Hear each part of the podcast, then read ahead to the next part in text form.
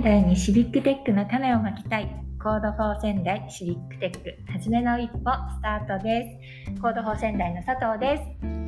高橋そのみです。川上めぐみです。よろしくお願いします、えー、今日は初、えー、初の3人揃っての収録になってます。久しぶりですよね。みんなで会うの、ね、リアルで会うの。ね本当久しぶりです。で今日は、えーと、私が、えー、実は4月から町内会に、えー、関わることになったんですけどちょっとそのお話とかを、えー、していきたいなと思っています。よろしくお願いします。で私はその自分が住んでいるエリアのその自治会町内会の、えーと区長という、お仕事をこう今担当させてもらってるんですけど今まで町内会に関わったことがほとんどなくて、なのであの何も分からず引き受けたんですね。で皆さんってどうですか？なんか町内会とかに関わったこととかってあります？今まで、私は、えーとまあ、実家若い時は実家で、まあ、でも子供だったので、まあ、あの階段本はすくらいでしたけれども、まあ、結構うちの母が、まあ、その自治会の仕事をこうなんかこう結構大変そうに苦労しながらやってたと。いうのはなんとなく見てます。私も自分では関わってないですけど父親が町内会ではなく民生委員をやってたので結構近所の人もあったりとかするのは見てました。あそうなんですね確かにうちの母親とかも班長とかはやってたりでもなんか子供の頃の時のことだからちょっと子供会だったのか町内会だったのかちょっとあんまり覚えてなくってでも確かに親がやってるのは見てたような気もするんですよね。ただ大人になってからもほとんど関わったことなくてなんか一人暮らしとかしちゃうと特になんかそうじゃないです？あんまりないですよねその。人でも、ね、普通に日中働いてるからあん。まり、挨拶ぐらいしかしない、そうですよね。なんか顔合わせることもほとんどなんか私の場合あまりなくて。なのでその地域と交流する機会自体がほとんどなかったんですけどやっぱりあの今年、えー、私の次男があの小学校に入学したんですよね。なのでそれをきっかけにあの子ども会に入ったのと同時に、そのあの地域の方と少し交流を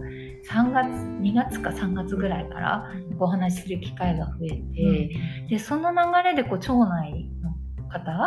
からもあのお話しする機会をいただくようになってであの何にも知らないままになんか前任者の方がもう10年やってらっしゃるから、もうとにかくもう次の方に引き継ぎたいっていう思いを依頼を受けてちょっとお受けすることになったんですよね。でも実際にちょっと始めてみるとあの回覧板がやっぱりすごく多くてで私が今やっているあの役割としてはあの月に1回仙台市で発行している冊子が仙台市政だよりっていうのがあるんですけどそれをうちの地域の人向けにドンと100何十冊200冊ぐらいこう送られてくるんですよ。多いですね。多いですよね。でそれを各班長さんうちの区は、えっと、7班あるんですけど各班長さんにその会員の世帯数分振り分けてえー、お渡しするとかそれに合わせてその市民センターだよりとかあと必要な回覧とかなんかそういったものもセットでこうお渡ししたり町内会費の集金をしたりあのゴミ当番の回覧をえ作ってこう、ま、回していただいたりっていうことをしてるんですけどやっぱり何が大変って今各班がどういう状況なのかが全く見えなくてでも回覧が終わってるのか終わってないのか次のお渡ししてもいいのかとかあと集金の状況とかもこう一旦私が人全員分こうお預かりしてあの会計のご担当の方におつなぎするおお支払いするんですけどそこがなんかこうスケジュールが組みにくかったりとかなのでなんかねそこを可視化したいんですよ。そう。なんですけど、えっと、リアルリアルでお会いするその回覧板のメリットやっぱあるじゃないですか。そうですね。ね。やっぱりご高齢の方とか、うん、だから廃止にすりゃいいとかデジタ全部デジタル化すればいいわけでもないと思うんですけどなんかそういうのってなんかこう多分どこでも感じてると思うんですよね。どのエリアでもきっと感じていて。なのでそういう多分独自で何かねエクセルでもなんかやってたりとかウェブなのかなんかやってるんだと思うんですけどそれがやっぱり共有されてないじゃないですか。民間同士では地域同士では。それって何かないんですかね。なんか有料のサービスとかあるそうですよね。アプリでっていうのあるんですけど、なかなかスマートフォンアプリを使いこなすっていうのもちょっとハードルが高かったりそうですね。いきなりは、どういう進め方がいいんですかね？なんかどっからや自分がか自分のテリトリーの中だけをまずちょっとやっていけばいいのかな。ですね。単語と、うん、班班の中での動きを知りたいのかそれともまあその班をまとめてその全体自治会全体のなのかっていう、まあ、2ステップあると思うんですけどでもどっちもやっぱり可視化したいことですよね。うん、多分自治体の組織ってあれですよね。結構みんな似てる組織体系ではないんですかね。うん、でも同じてると思います。そのみさんはそのマンションとかの管理とかをやられた自治会？あそうですね。あの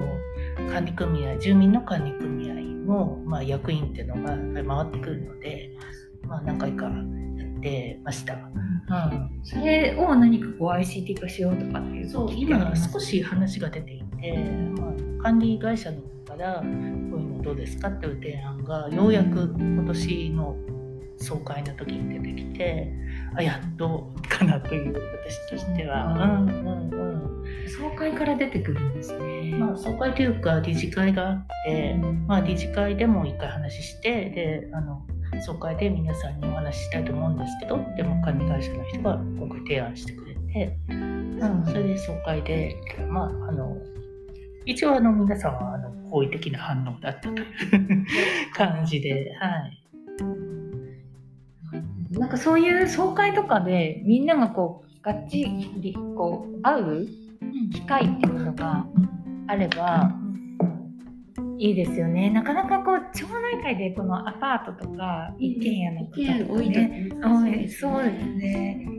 ね本当に高齢の90歳のおばあちゃんとかがお一人暮らしされてるところとかも結構あるのでうちの近辺。